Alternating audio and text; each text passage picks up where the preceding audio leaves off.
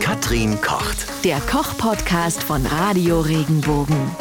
Wir kümmern uns ja hier nicht nur ums Kochen, sondern auch ums Trinken. Und äh, was Oh ja. ist denn jetzt mal so, dass äh, der Sommerdrink 2019, ich habe gestern noch bei Freunden, haben, haben die so, so einen Eistee irgendwie, den sie selber aufgebrüht haben. So selbstgemachte Sachen sind schon im Trend gerade, ne? Ganz klar sind das die Limonaden dieses Jahr. Aber da haben wir ja auch schon mal drüber gesprochen. Also Alko als al alkoholfreies Getränk, selbstgemachte Limonaden oder aromatisierte Wässer mit Gurke, mit Ingwer, mit Minze, mit allen möglichen Früchten, mit Orangen oder Zitronen und Limetten. Da ist alles erlaubt. Der Aperol Spritz wird abgelöst vom der Gin-Bowle oder vom Negroni. Negroni ist okay. eine Mischung aus Campari, Wermut und Gin, auch auf Eis serviert und mit ein bisschen Zitronenschale serviert. Kann man ein bisschen Wasser dann auch drauf geben, wenn man es ein bisschen dünner haben will. Also das ist so die Ablösung des Aperol Spritz oder Spritz Aperol. Und was auch noch, und das ist allerdings auch schon seit drei, vier, fünf Jahren in aller Munde, ist halt Gin. Ne? Und daraus jetzt eine Gin-Bowle, auch mit Gurke, Minze, Limette, Orange.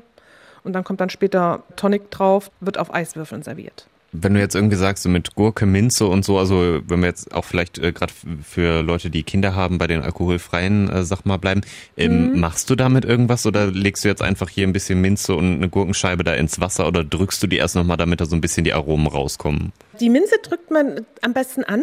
Also aus der Minze kommt es besser raus, wenn man es andrückt. Die Gurke kann ich in dünne Scheiben schneiden, also nicht eine ganze Gurke reinlegen, ne? da kommt nichts raus. Aber ich äh, schneide das dann in, in dünne Scheiben, also am besten in Längsscheiben. Hatte ich gestern Abend zum Beispiel auch gemacht, weil es so, so heiß ist, dass man eigentlich gar keinen Alkohol trinken mag. Und dann setze ich das schon eine Weile vorher an, dass da auch ein bisschen was austreten kann. Also das heißt, ich mache mir ein Glas, schn schnippel die Gurke rein, gebe schon mal Wasser drauf, stelle das in den Kühlschrank, dass das schön kalt ist. Dann gieße ich das Ganze mit, mit Wasser auf, mit kaltem Wasser auf, wenn ich es dann auf den Tisch bringen möchte. Ach, dann erst. Also nicht irgendwie schon im Wasser und dann Du kannst es auch- im, ja. im Kühlschrank oder? Das kannst du auch machen. Du kannst es auch gleich in, in wenn du so groß viel Platz im Kühlschrank hast, habe ich meistens nicht. Mein Kühlschrank ist immer voll. Dann mache ich mir quasi so, setze ich das vorher schon an, dass es ein bisschen zwei, drei Stunden Zeit hat, das Aroma ans Wasser abzugeben und gie- gieße es dann später auf. Aber du kannst Mhm. natürlich auch, wenn du eine große Flasche hast, dann das direkt machen. Du hattest jetzt gesagt äh, Gin Bowle und falls jetzt jemand denkt, okay, Baden und die Pfalz, wir sind ja nur für den Wein bekannt, nicht nur, wir haben ja auch, ich würde sogar fast sagen, den weltbesten Gin, der Boa, B-O-A-R. Die haben ein Wildschwein als Logo, so ein Keiler. Äh, eine Gin-Bowle, da ist alles möglich. Also man nimmt, äh, man kann Gurke nehmen, Minze, bisschen Limette, Orange, also in Scheiben geschnitten. Dann kommt der Gin drauf, dann lässt man das eine Weile ziehen. Die Orange nimmt man nach ein paar Minuten raus, sonst gibt die Schale zu viel Aroma ab. Die Limette kann drin bleiben.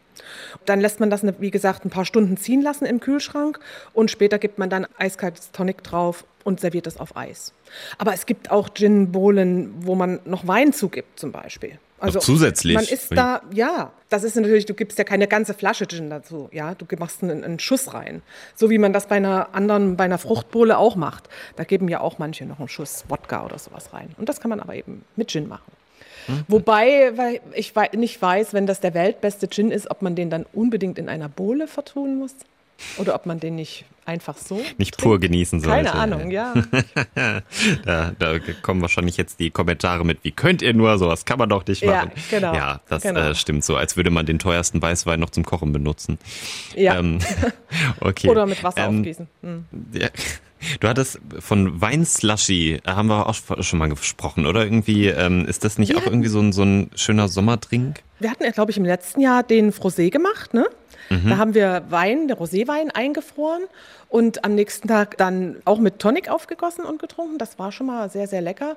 Und ein Slush ist ja im Prinzip auch so ein Erfrischungsgetränk, wo man Wein einfriert und dann quasi aufschlägt, so ein bisschen so, dass es ein bisschen fest und ein bisschen flüssig ist, ja. Und das kannst du mit allen, mit allen möglichen Produkten machen.